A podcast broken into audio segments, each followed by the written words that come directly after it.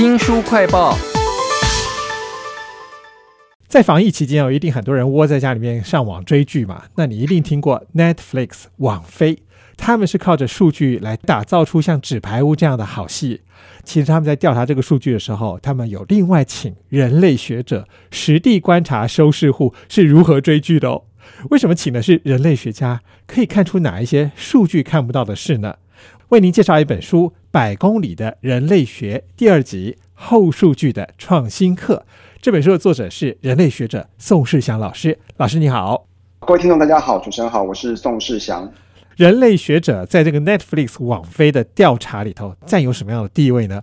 你知道，大部分的那个收视户不是都会一次看完很多集这种追剧方式哦，其实是人类学者的调查啊，补强了大数据。这个精彩有趣的故事在这本后数据的创新课里头还有好多呢。有哪一个有趣的例子，您可以告诉我们听众吗？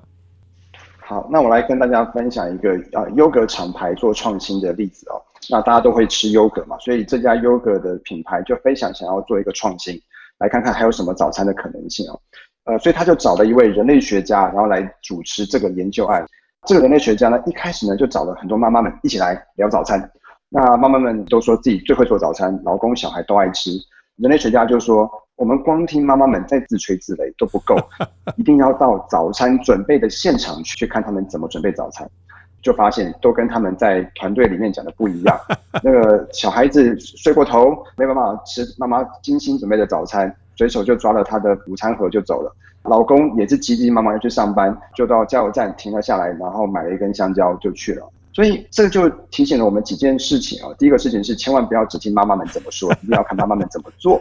还要去看这些真正吃早餐怎么吃，所以后来这一家优格的厂牌就说好，那我要去做一个类似香蕉条状的早餐，来去满足这些孩子们的需要。哇，原来是这样子！这本书呢，《百公里的人类学家二：后数据的创新课》，我想大家应该不是很想学什么人类学了，大家比较想知道里面有什么有趣的案例。但是案例里面应该也可以看得到这些人类学的理论是怎么样应用的。比如说有一个关键名词，就是你在问问题的时候，你一定要问对原问题。这个“原”呢，是一元复始的“元”。那在书里面，我看到一个例子是说，捷运上面乘客在玩手机的时候，很多商业研究或创新研究可能会问他在看什么手机内容。但是你们这些人类学家问原问题的时候，却想到了一些我想象不到的问题。好，那我来跟大家解释一下什么是原问题哦。原问题就是问题背后的问题，它其实是我用来指称呃人类学家问问题，然后来找呃数据背后的一个方式的一个过程。你要去意识到说你的问题还可以继续的延续延伸，问出更多有趣的部分。举例来讲，当我们看到在捷运上面有学生在去划手机，那我们会去问：哎，学生为什么要在大众运输系统上面来玩智慧的通讯装置？那我们也会去问，哎，学生为什么会是在这个移动的过程当中？为什么是学生？所以它是个一系列不断再去问的过程。真的是叹为观止啊！我相信，就算是大数据要搜集的时候，也得要把这些问题先勾勒出来，你才知道要怎么样去看这些数据，然后开发出创新的服务内容啊！这本书里头提供了五个心法啊，那又是一个很有趣的例子，就是在一个投币式的自助洗衣店啊，它是那种全国连锁的洗衣店里头啊，人要洗衣服嘛。那我看到您举了一个例子，说，哎，有的工人来洗衣服的时候，他其实身体上有很多地方也需要被抚平啊，要清。心理啊，所以呢，你应该可以摆一个投币式的按摩机，同时可以创造两种不同的商机。那这五个心法是什么？如果以这个自助洗衣店为例子的话，大概可以创造出什么样的新的构想呢？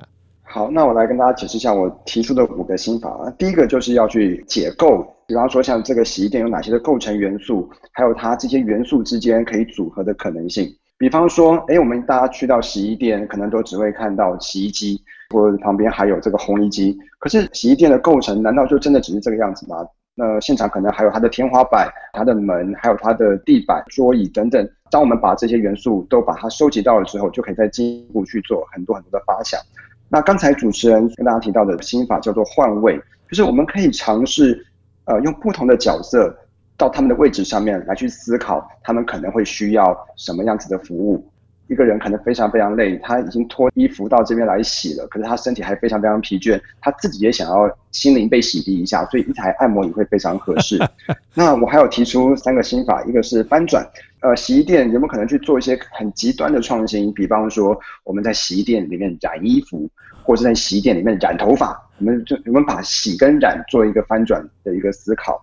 另外第四个方法就是我们叫做修补拼贴，就是我们不要去预设任何的立场。我们尝试跟什么东西都来尝试联合看看，比方说，哎，洗衣店难道不可以跟洗车店做结合？现在那个我们在高雄很多的自助洗车，可不可以呃洗完衣服边洗车？有很多的创新可以来玩哦。那最后是融合，我们是可以把更多原本已经具体的店面跟洗衣店再做一个更完整的一个整合啊。这本后数据的创新课啊，人类学者宋世祥老师在里面放了很多他自己独创的东西。一个就是心法，另外一个呢则是工具。我在书里面就看到一个冰山图，这个冰山图是用来对照一个人，他身为人有什么可能探索的领域。这是一个视觉的工具。那您是怎么样发展出这种视觉的工具呢？这个冰山图是我在中国大陆做田野调查的时候跟那边所学习到的，然后再进一步的去做一个创新。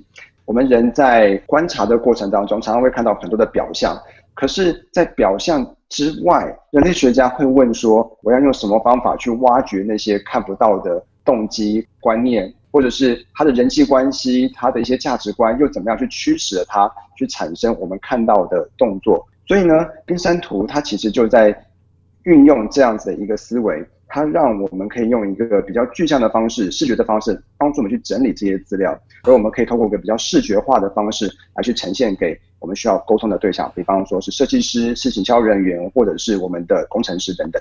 没有想到冰山一角下面看不到的东西，被你们人类学者用视觉的方式给挖了出来。我想搞不好对我们自己认识自己也会非常有帮助哦。这本书叫做《百公里的人类学家二：后数据的创新课》。宋世祥老师呢，在这本书里头啊，用了很大的篇幅来介绍十几个案例，而且都是人类学分析的案例哦。例如说，脏脏包，很多人可能就会故意拍他满脸都是脏脏的那个样貌，贴在 IG 上面哦。但是你的分析是说，他这样子超越了我们平常要整齐的这种要求，反而可以建立新的人际社交，非常有趣。那在这十几个案例里头，还有哪一些可以给我们一些意想不到的灵感呢？好，那我来聊一下我们台湾人最熟悉的烤肉好了。我们台湾人真的是爱烤肉，人类学家会喜欢去谈论嗅觉。嗅觉是我们人类呃去认识环境里面，去感觉到说，哎，这个地方的氛围或这个地方舒不舒服，一个非常非常重要的关键。呃，我们好像在烤肉的时候，我们一旦离开了烤肉烤肉的现场，我们突然觉得自己身上好臭。可是人类学家就会去好奇的去问说，哎。你在烤肉的当下不是很香吗？你都很享受那烤肉的气味，大家都一起香在一起，怎么一离开烤肉的现场就臭了呢？后来我们就发现到说，当你呃已经回到了日常生活空间，可是如果你身上还保留着烤肉时候的气味，原本香的就变臭的了。所以这个就变成是一个人类学家在去观察呃人的这个嗅觉或者人的嗅觉跟文化的关系，一个非常独特的一个洞察。哇，人类学者果然是可以问出不一样的问题。我想起来了，我上次去吃烤肉的时候，店门口就摆着一台韩国人所创造的清除味道的机器，投十块钱它就喷雾，身上味道通通都不见了。搞不好也是你们这些人类学者所研究出来的一种创新的结果啊！这本书叫做《百公里的人类学家二》。后数据的创新课，非常谢谢人类学者宋世祥老师介入了商业的领域，告诉了我们一些光用数据看不出来的东西。谢谢宋世祥老师，谢谢大家，谢谢听众朋友。如果想要重复的收听我们的节目，或者说您只听到了一半，想要补足的话呢，我们在脸书、YouTube、Spotify、Podcast 都有新书快报，欢迎您下载 APP 订阅频道。我是周翔，下次再会。